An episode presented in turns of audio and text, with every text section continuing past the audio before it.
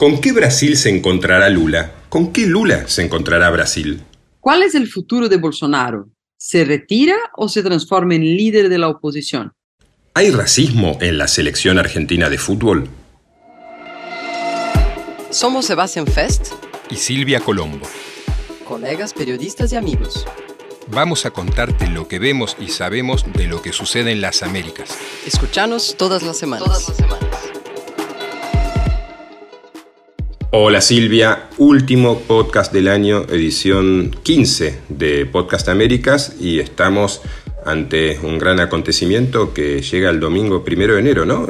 un primero de enero la gente descansa, excepto en Brasil cada cuatro años, donde ustedes hacen cosas bastante importantes, ¿no? Hola Sebas, la verdad es que es un poco raro eso de haber una asunción de presidente el primero de enero, pero a, a cada cuatro años tenemos este, este, este fenómeno. Y sí, es, es eh, eh, el último episodio del año y eh, estamos ahí saltando de un gran acontecimiento a otro, ¿no? Del mundial y ahora estamos en, en, la, en la asunción de Lula. Así es, una, una asunción, un, un, lugar de encuentro de la política mundial, este primero de enero Brasilia, la capital de Brasil porque lo que sucede en Brasil y lo que suceda con esta tercera presidencia de Lula importa mucho más allá de las fronteras de la primera potencia económica de América Latina. Es cierto regreso de Brasil a la escena internacional tras cuatro años de Jair Bolsonaro en los que el país se, se aisló, se encerró en sí mismo y todas las expectativas están abiertas, pero claro, nos estamos preguntando, y con el añadido de que va a ser la última vez que un presidente brasileño asuma un primero de enero, porque a partir de 2027 eh, la ceremonia va a ser un 5 de enero, un cierto progreso, aunque podría haberse demorado unos días más. Lo que te decía es, ah, la gran pregunta con Lula es con qué Lula se va a encontrar Brasil, porque Lula asume su primera presidencia en el 2002 a los 57 años, pleno de energía. 20 años después, con 77, eh, eh, Lula no es el mismo, pero Brasil tampoco. Vos, Silvia, estás eh, ya en Brasil, yo llegaré unos días antes de, de, la ceremonia de Asunción. ¿Qué estás sintiendo, qué estás viendo en Brasil? ¿Con qué Lula se va a encontrar Brasil? Claro, eh, bueno, eh, eh, en, primer lugar, y haciendo referencia a ese tema del, del primero de enero, obviamente los, los, apoyadores de Lula están muy animados, muy festivos, y están transformando esa idea de 31 de enero, 1 de enero, en una fiesta, que es lo que es, ¿no? para mucha gente el año nuevo. Entonces hay, por ejemplo, caravanas, hay gente eh, de otros estados que va para celebrar eso, ¿no? Pero es cierto que Lula va a encontrar un Brasil a principio en fiesta, ahí cuando suba la rampa del, del plan alto, pero va a encontrar muchas dificultades. Él es un, un, un, líder distinto de hace 20 años, es un líder mayor, todavía no da muestras de ser un líder menos habilidoso, menos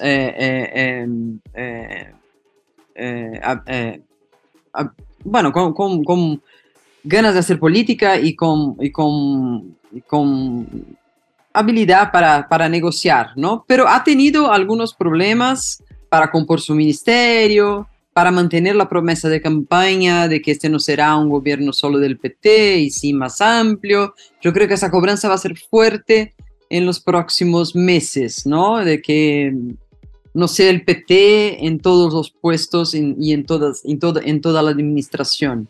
Y Lula encuentra un Brasil con dificultades económicas. Eh, hay que acordarse que hace 20 años había un boom de commodities, él podía hacer muchas eh, políticas de transferencia de, renta. Ahora ya se encuentra con dificultades. El Congreso tiene que aprobar el fin del llamado techo de gastos ¿no? para poder eh, hacer sus programas tendrá que negociar más con el Congreso y por fin encuentra un país mucho más dividido, ¿no? Vimos en, la, en las elecciones. Es interesante, Silvia, lo que decís ahí del techo de gasto, ¿no? Hay que recordarlo, corregime si estoy equivocado, pero tengo entendido que ese techo de gasto casi con rango constitucional lo impuso un presidente interino, ¿no? Un presidente no votado necesariamente como Michel Temer. Exacto, exacto. Es reciente el, techo de gastos. Lula en su primer eh, mandato no lo tenía, lo pusieron en una situación eh, eh, de crisis en Brasil. El, mismo Bolsonaro lo explotó, el techo de gastos, como decimos aquí en Brasil, eh, y, no hay mucho como tener un techo de gastos si, si se va a mantener la promesa del auxilio Brasil, que son los 600 reales eh, eh, mensuales a la gente más humilde. Entonces, esa es una discusión que ya es una discusión del Congreso actual y se va a extender al Congreso que asume el 1 de enero. Ahora, el tema del techo de gasto y el terminar con esa limitación presupuestaria ha sido visto por muchos como un problema. Por muchos me refiero a los mercados, ¿no? Ciertas declaraciones de Lula poco después de ganar la presidencia, esta decisión de terminar con el techo de gasto, otras eh, designaciones de gente de, de su muy íntima confianza del Partido de los Trabajadores han puesto nerviosos a los mercados que en parte preferiría una política económica como la de uh, Paulo Guedes, el ministro, el superministro de, de Jair Bolsonaro. Vos conociendo a Lula, conociendo muy bien Brasil, ¿crees que en estos próximos cuatro años eh, Lula podría ser el presidente que desvíe a Brasil en un mal sentido o más bien el presidente que reencauce a Brasil en un camino de, mm, digamos, eh, sanidad o, criterio económico racional, pero con justicia social. La economía es de verdad un gran tema y los mercados se muestran inquietos con ese tema de, de, de, que Lula podría endeudar el país para, para cumplir con lo que prometió en la, en la campaña, que era que los, los, los brasileños eh, tomen desayuno, eh, almuercen y cenen, o sea, que tengan eh, plan de obra social y todo eso, ¿no? Con eso él puede explotar eh, eh, el presupuesto del país y eso, molesta mucho a los mercados. Esa es una primera fricción. Pero por otro lado, hay que, hay que entender que la, la asunción de Lula va a poner Brasil en el mapa otra vez, de alguna manera, ¿no? Lula ya tiene invitaciones para ir a, a Estados Unidos, para ir a, a China, eh, muy probablemente, bueno, va de hecho a Argentina en, enero. Eh, o sea, Brasil va a tener, volver a tener una imagen positiva, creo, en el exterior. Y eso llama y atrae el país, da confianza a, inversiones de afuera. Eh, yo creo que eso ayuda a la economía, ¿no? Este, esta especie de soft power que representa la figura de, del retorno de Lula, ¿no? Con toda su épica y todo eso. Entonces, eso, si hay algo que lo que es un obstáculo, por otro lado, hay algo que, que lo favorece. Es muy interesante también el papel que juega la, inminente primera dama, ¿no? Janja eh, da Silva, Rosangela, ¿no? Es el nombre, Janja es el apodo, ah, pero ella ha estado muy involucrada en todo lo que tiene que ver con eh, la ceremonia de Asunción hasta el último detalle y es una mujer que a diferencia de eh, las dos primeras presidencias de Lula, ah, va a tener influencia política en el presidente o estoy yendo demasiado lejos? Yo creo que va a tener influencia política eh, en el presidente. Yo creo que él va a tener que tener mucha cautela con su electorado más conservador o, de, o del mercado, por decir así, eh, en, en, en, lo que ella puede influenciar, ¿no? Porque hay que comparar también con su otra primera dama que, que murió, Marisa Leticia, que tenía un, perfil totalmente distinto, era un más bajo perfil y era una mujer así, eh, más discreta, no se veía eh, opiniones de ella, no se veía eh, influencia de ella más allá que la de unir la familia y todo eso. Es otro perfil y ya es más joven, ya genera una cierta, una cierta, no diría un rechazo, pero una cautela de, lo, de los que mm, apoyan a Lula, pero no con tanta convicción y de los anti-Lula también, porque ahí la cosa es más, es más grave, porque la llaman macumbera, la llaman del candomble, la endiablada, un montón de cosas ahí que... O sea que él va a tener que tener más cautela eh, con Janja.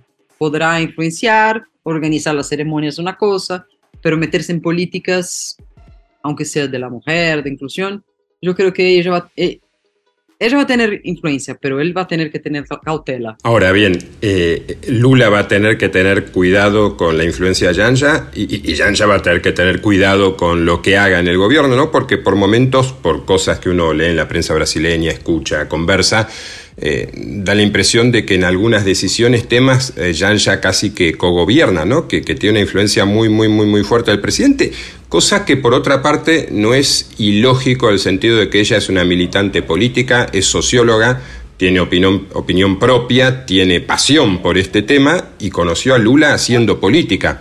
Entonces, eh, esto, ellos se habrán pasado todos estos años hablando de política y ahora resulta que siguen hablando de política, pero claro, él es el presidente y ella es la primera dama, entonces las circunstancias cambian. Obviamente, ella no fue electa, ¿no? No, no, no, no, no, no se eligió en Brasil un combo Lula-Janja, se eligió a Lula con un vice Geraldo Alckmin y ella tampoco puede, puede eh, opacar a Geraldo Alckmin. Tenemos que saber qué es lo que él va a hacer, ¿no? Eh, y creo que ahí también habrá una disputa con Simone Tebet, que tiene que tener un papel de destaque en el gobierno y no puede eh, eh, entrar en conflicto con Alckmin, que los dos tienen una misma origen, ascendencia política. Hay algunas fricciones ahí que son posibles, pero como dije al principio, Lula sigue siendo hábil políticamente y va a tener que jugar con eso. Y el hecho de que mencionemos a Alckmin habla de la habilidad política de Lula, ¿no? Porque hay que recordar, Geraldo Alckmin, ex eh, gobernador del, del, estado de Sao Paulo, fue candidato a la presidencia y disputó el balotaje con Lula en el 2006, ¿no? En la primera reelección de Lula, en eh, la elección que lo habilitó a su segundo periodo en el Palacio del Plan Alto, pero el hecho de que Lula haya incorporado a Alckmin como vicepresidente y con un vicepresidente eh, que hasta ahora no ha sido en absoluto testimonial, porque le dio eh, el encargo de coordinar la transición y aparte le ha dado un ministerio también muy importante del área económica y de infraestructura. Por lo tanto, Alckmin es un hombre de, peso en este nuevo gobierno y de alguna manera debería ser también eh, el que envíe ciertas señales tranquilizadoras hacia aquellos más desconfiados en lo que llamamos de manera tan amplia y difusa los mercados. Exacto, exacto. Es que hay una diferencia entre los mercados, la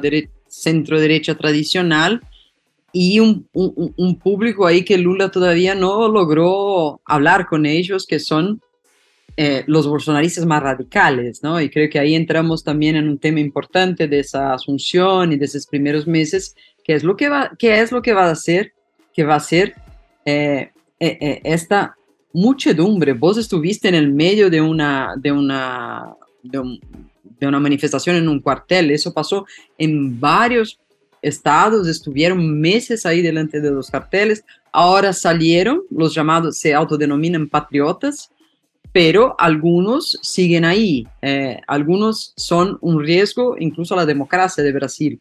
Y para este público, no creo que Lula tenga un vocero o un intermediador. No va a ser Alckmin, ni Tebet, ni nada de eso, porque ellos representan una derecha más eh, eh, civilizada, pues se puede decir así.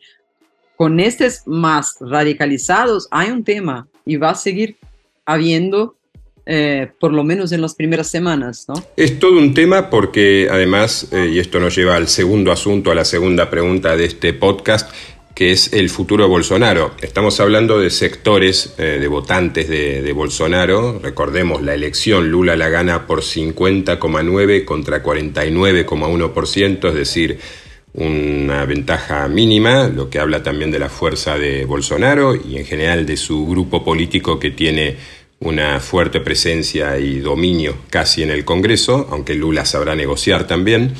Pero eh, hablamos de estos grupos eh, radicalizados, de esta gente que marchó a los cuarteles eh, y que sigue de alguna manera en estado de latencia, listos para manifestarse ante un presidente al que consideran ilegítimo. ¿no? Básicamente la idea central de, de, aquellos bolsonaristas más radicales es que Lula no ganó la presidencia, sino que hubo un fraude. ¿no? Sobre esa base todo es posible. Y el problema que tienen hoy estos sectores más ultras, por decirlo de alguna manera, del bolsonarismo, es que su propio líder duda. No sabe Jair Bolsonaro si quiere ser el jefe de la oposición, si quiere ser el líder de un bolsonarismo eh, amplio y reforzado. Lo que sí sabe o sabemos es que no está, no estará el domingo en la transmisión de mando, no le entregará eh, la banda presidencial a Lula, al estilo, digamos, de lo que hizo también Cristina Kirchner en 2015 con Mauricio Macri, que fue eh, no pasarle el bastón de mando, que es el símbolo en la, en la Argentina, y no se sabe tampoco si Bolsonaro, eh, o lo que sí se sabe es que se tomaron unas cuantas semanas de descanso. Eh, ¿Dónde, cómo, cuándo, por cuánto tiempo no está claro, pero Bolsonaro se aleja de la política brasileña porque en estas últimas semanas, eh, mientras veía cómo se vaciaba el Palacio del Plan Alto, cómo se vaciaba el Palacio de la Alborada, que es la residencia de los presidentes en Brasilia, entró en cierta depresión, según coinciden muchos periodistas y medios brasileños.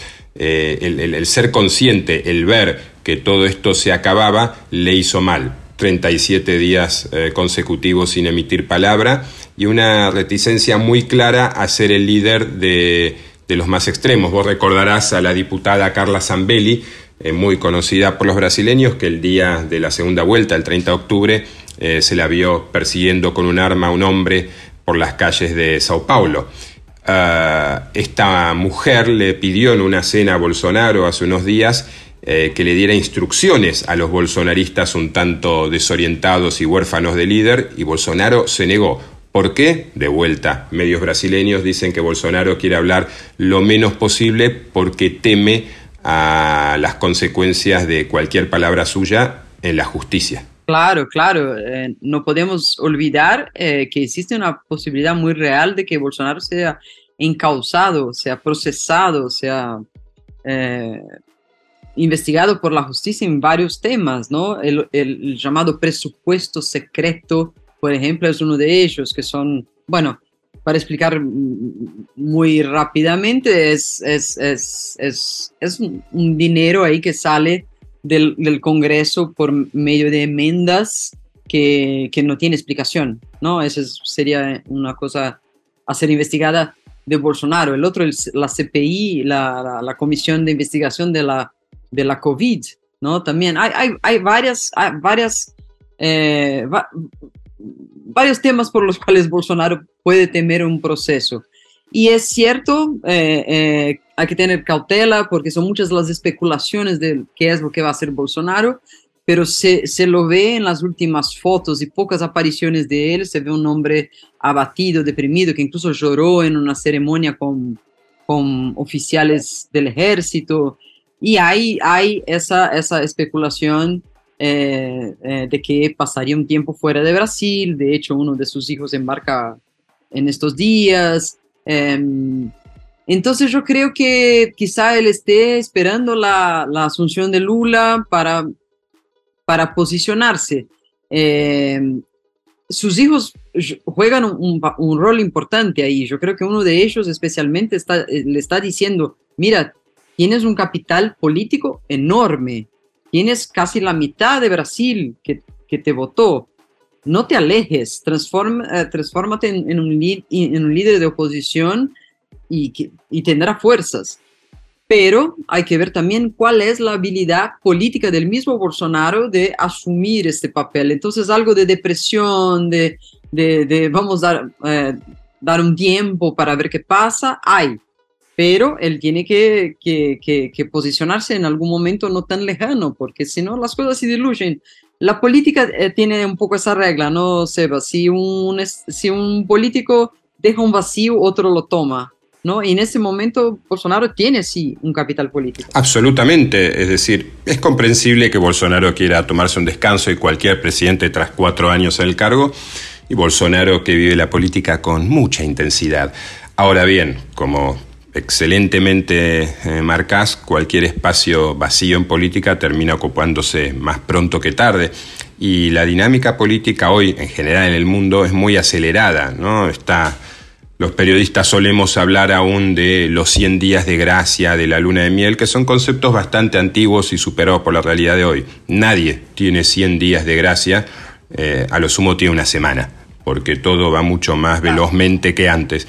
Por lo tanto, Bolsonaro tendrá que medir la, extensión de su descanso y sus vacaciones, porque puede suceder que regrese a Brasil y se encuentre con que, no sé, Carla Zambelli ocupó su lugar, no, seguramente no, pero con que alguien ocupó su sitio, quizás uno de sus hijos, eh, otro Bolsonaro, no lo sabemos, pero sí sabemos que estamos ante una eh, situación muy tensa en Brasil. Este primero de enero la seguridad va a ser extrema porque ha habido en estos días una bomba en el aeropuerto Brasil y se están investigando eh, de Brasilia y se están investigando nuevas amenazas, por lo tanto eh, tanto vos como yo vamos a estar en Brasilia siguiendo esta asunción de Lula y obviamente en la decimosexta entrega de Podcast América la semana que viene hablaremos en profundidad de todo lo que sucedió.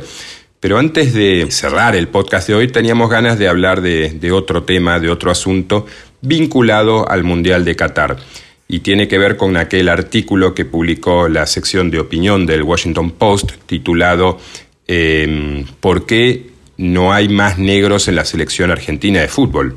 Todo un tema, todo un titular que generó una enorme discusión y debate en Argentina. Sí, es un debate yo creo que largo, abierto y con muchas entradas, ¿no? Eh, de mi parte yo creo así, de este, plante este planteo quizá no sea el, el, el mejor planteo para debatir el racismo en Argentina, porque eh, una cosa es la selección argentina, otra cosa es si hay o no racismo en Argentina. ¿no? Yo creo que eh, eh, acciones afirmativas, por ejemplo, como hay en Estados Unidos, y aquí, hay, aquí en Brasil hay algunas, algo de eso, cuotas para negros en universidades, cuotas para negros en, en cargos políticos o de empresas. Esas cosas son, son eficientes, ya, ya las vimos en otros países, pero cuotas en, en, el deporte, no sé, en el deporte es un, el deporte es una cosa muy competitiva, tienes que tener los mejores y supuestamente estos son los mejores, estos que representaron a Argentina, ¿no? Lo que causa un poco de ruido es que tanto en Argentina como Brasil, comparo con Brasil porque es la realidad que yo conozco, pero creo que en Colombia también pasa, eh, el, el fútbol es muy popular y sale mucho de las villas, de los barrios humildes, los jugadores son personas que tienen una, una origen muy sencilla. Y entonces la pregunta sería, ¿por qué, por ejemplo, en Brasil, estos chicos que empiezan en la favela, que en la mayoría son mestizos, mezclados, eh, pardos, como se dice en Brasil, o negros, llegan a la selección y en Argentina no? Eso sería un poco eso es un, es, un, es un debate con el... No sé hasta qué punto podría estar de acuerdo ahí, porque si hablamos de mestizos pardos, efectivamente en la selección argentina ha habido y hay. Lo que pasa es que, eh, digamos, el... ¿Cómo decir? La, la, constitución, la mezcla racial, si es que admitimos hablar de razas, ¿no? que es todo un tema siempre a discutir y el que hay que hablar con, mucho, eh, con mucha precisión, eh, es diferente Brasil de la Argentina. Para, para entender mejor este tema, eh, estuvimos hablando en estos días con gente. Por ejemplo, yo le hice la pregunta a Andrés Malamud, el politólogo argentino que también tiene una gran visión y conocimiento de la historia de la, de la región, y le digo, bueno, ¿qué opinas de este titular Washington Post y de este debate que plantea, no? Y, él me contesta en tres partes. Me dice, a ver, por qué no hay eh, negros en Argentina al nivel de los que hay en Brasil y también otros países de América Latina, en Venezuela o en Colombia o en Perú, ¿no? O en Uruguay. Dice, para mí la respuesta tiene tres partes, dice Andrés Malamud. Llegaron menos porque no hubo economía de plantación, se reprodujeron menos porque vivían mezclados, por ejemplo como empleados domésticos de familias blancas, y murieron más porque integraban la infantería en las guerras de independencia posteriores y añade, a diferencia de blancos y criollos que andaban a caballo. Eh, pero bueno, Andrés me dice, esto es lo que te puedo decir, te sugiero que hables con alguien que sabe mucho, y efectivamente sabe mucho, Maga Candiotti, historiadora, que ha estudiado el tema en profundidad y ha publicado en estos días un artículo muy interesante sobre el tema, pero hablamos con ella para Podcast América para entender mejor eh, lo, cómo situar el debate, que es un debate ciertamente complejo, y la escuchamos. Creo que la pregunta formulada desde el periódico norteamericano sobre la presencia de jugadores negros en la selección o no, tiene sentido si la pensamos de esta forma. El Río de la Plata fue un lugar central de la diáspora africana forzada. Esto es algo que no solemos recordar en nuestra historia, donde se minimiza la presencia de la esclavitud e incluso se niega la existencia y persistencia de clasificaciones raciales y de diferenciaciones raciales. Y eso no es eh, totalmente cierto, dado que entraron cientos, por lo menos 200.000 africanos esclavizados por nuestros puertos, hubo esclavos que fueron entre el 8 y el 12% de, de, la población en las distintas ciudades, en la colonia y los primeros años de vida independiente. La abolición eh, no fue tan sencilla como recordamos, tan eh, otorgada, sino que fue un proceso de lucha de estas personas por lograr los derechos supuestamente sancionados. Fue mucho más gradual ese proceso de lo que recordamos y las clasificaciones raciales estuvieron vigentes en eh, los documentos de la época que eran oficiales, como los registros parroquiales, que era donde se registraban a las personas, en los registros notariales de los escribanos, compraventas de las personas, se compraban y vendían, se compraban las libertades, a veces se otorgaban, se disponía de las familias en, eh, negras en los testamentos y se las dividía. Y esto va a ocurrir hasta que en 1853 se declara la abolición de la esclavitud, pero no desaparecieron allí las clasificaciones raciales, eh, incluso en la, en la, justicia. Entonces estas personas continuaron siendo racializadas y también buscaron organizarse como eh, en una sociabilidad negra, africana y afrodescendiente que fue desalentada por el Estado. ¿no? Entonces ahí entra como una segunda dimensión de, de este artículo, donde en cierto sentido pensaba con una grilla racial pensada y trazada para la realidad norteamericana, donde el Estado en cierto sentido propuso esta idea de melting pot, de mezcla, pero donde cada una de las eh, sectores que integraba ese melting pot, los afroamericanos, los nativoamericanos, los angloamericanos, tenían su lugar diferenciado. En cambio, el modelo de construcción de la nación argentina fue un modelo que propuso una nueva etnicidad ficticia común, un crisol de razas donde ya no habría que recordar y diferenciar los orígenes eh, y las diferencias de las partes integrantes, ¿no? Entonces, esos africanos y afrodescendientes organizados como tales y como, con identidades negras, podríamos decir, eh, fueron desalentados. En un principio uno podría decir, bueno, con la buena intención de integrarlos igualitariamente a la nación, pero lo que hoy podemos pensar y, notar y criticar es que esa construcción de la nación eh, lo que hizo fue hablar de su extinción, ¿no? de que desaparecieron casi en buena hora, desaparecieron, entregaron su vida por la patria, pero no merece eh, la pena, digamos, pensar eh, en qué fue de sus trayectorias, qué fue de sus luchas, o que vale la pena recordar una identidad como tal. Algo que podemos aplicar también para el caso de los indígenas. ¿no? entonces, una pregunta formulada desde Estados Unidos de por qué no hay jugadores negros, ¿no? generó esta reacción de por qué debería haber negros específicamente. Eh, si no, no, existen las razas, no deben hacerse estas clasificaciones, ¿no?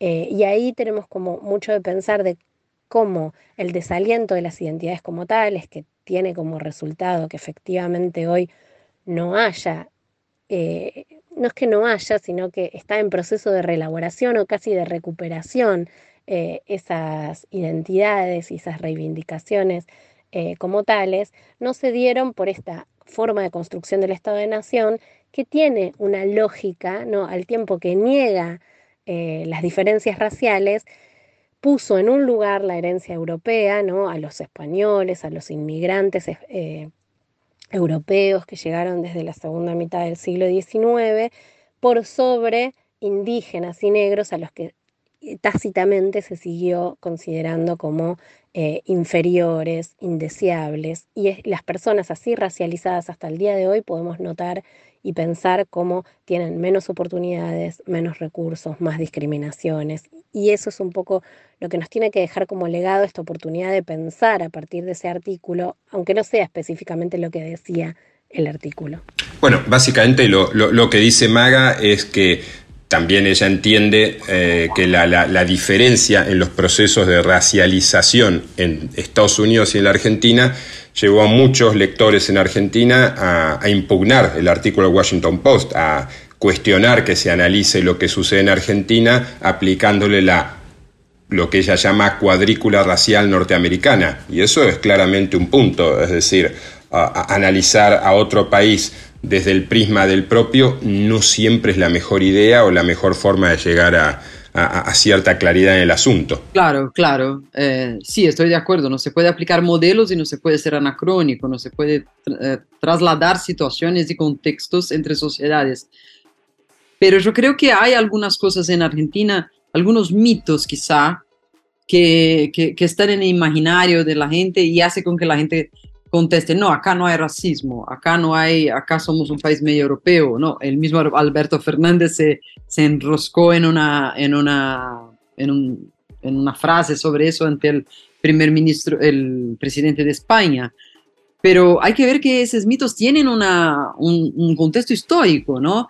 Sarmiento, que fue el gran, uno de los grandes pensadores de la Argentina del futuro, muchas cosas que planteó eh, eh, creo que mejoraron en Argentina o fueron proyectos importantes para Argentina, pero a la vez tenía un pensamiento que era de su tiempo. Escribió un libro que se llama Civilización y, Raza, Conflicto y Armonía de, de, las Razas en América, que es un libro bastante racista a los, a los ojos de hoy y, y, y él siempre estuvo planteando la idea de que habría, había que traer migrantes europeos, europeizar el país, en, eh, blanquear el país, ¿no? Y, eso estuvo por detrás de toda esta, este, esta movida en el siglo XIX de traer, eh, de traer eh, europeos. Incluso él decía traer alemanes, anglosajones y al final él mismo lamentaba que habían venido muchos italianos y españoles. Todo ese planteo es bastante racista, pero